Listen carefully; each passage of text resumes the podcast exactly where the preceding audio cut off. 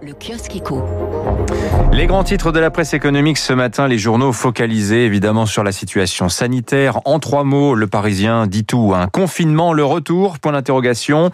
La presse doute peu de la décision. En revanche, elle s'interroge sur son périmètre. Alors, Île-de-France et Hauts-de-France seulement, ou bien davantage, seulement le week-end ou toute la semaine? Personne n'en sait rien, à vrai dire, mais c'est euh, l'hypothèse des deux régions, ainsi que les départements contigus, qui seraient confinés seulement le samedi et le dimanche. Hypothèse donc qui tient la corde selon les journaux, bien que Radio Classique euh, croit savoir qu'effectivement, ce serait peut-être seulement l'Île-de-France et pour trois semaines. L'opinion, en tout cas, s'interroge. Ce tour de vis, bah, c'est un virage à 180 degrés du président qui refusait jusque-là de remettre le pays sous cloche, au motif qu'une semaine sans confinement, bah, c'est une semaine de gagné, six semaines de gagné ou de perdu, se demande le quotidien libéral.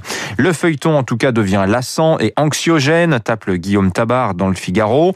Attendre comme cela la décision du gouvernement, ça au supplice, hein, disait hier Laurent, Berger de la CFDT. Étienne Lefebvre, l'éditorialiste des Échos, est en tout cas sceptique sur l'efficacité de l'arme enrayée du confinement. Pour Le Figaro, confiner le week-end, en tout cas, ne videra pas les hôpitaux. Nous sommes aussi suspendus ce matin à la décision de l'Agence européenne du médicament quant au vaccin AstraZeneca.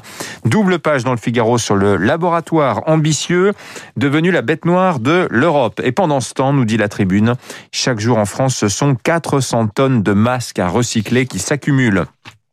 Enfin, dans le Wall Street Journal, pour ceux qui ont accès au, quotidien, euh, vous lirez ce très long papier, très très long, hein, sur l'enquête de l'OMS sur les origines du coronavirus. Enquête qui, vous le savez, s'est heurtée euh, à une certaine hostilité des autorités chinoises, pour le dire euh, comme cela.